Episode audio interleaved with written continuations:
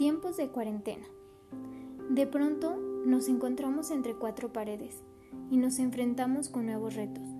Quizá tu negocio tiene que estar cerrado, quizá la convivencia con tu familia o incluso estar contigo mismo.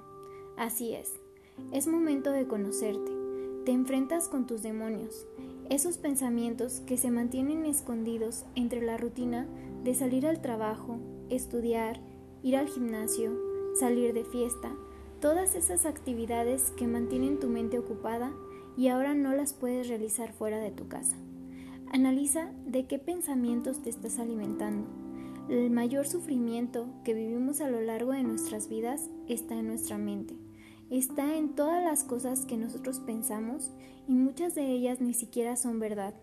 Muchas de las ocasiones reaccionamos por comportamientos aprendidos de personas que no aportan, Recuerda que esta es tu vida.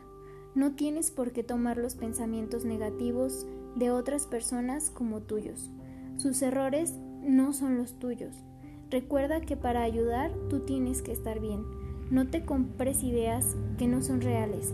Acércate a personas que te aporten buenas vibras, que crean en ti. Escucha podcast, lee un buen libro, ve una película, Observa a las personas que tienen una vida como te gustaría y analiza qué actitudes tienen y de qué alimentan su alma. Recuerda que el corazón se entrena todos los días. En estos momentos hay mucha incertidumbre y no vas a poder tener el control. Hay muchísimas personas afectadas. Lo que sí puedes controlar es lo que está en tu interior. Ser más empático. Empieza, por ejemplo, en no hacer compras de pánico. Para que tú estés bien, los demás también tienen que estar bien. Tu única tarea de esta cuarentena no es de sobrevivirla, sino de supervivirla. Tranquilos todos. Quizás no volverás a tener tanto tiempo para conocerte. El coronavirus nos obliga a sentarnos en nuestro sillón a pensar en las cosas que a veces no queremos lidiar. Queremos que pasen desapercibidas.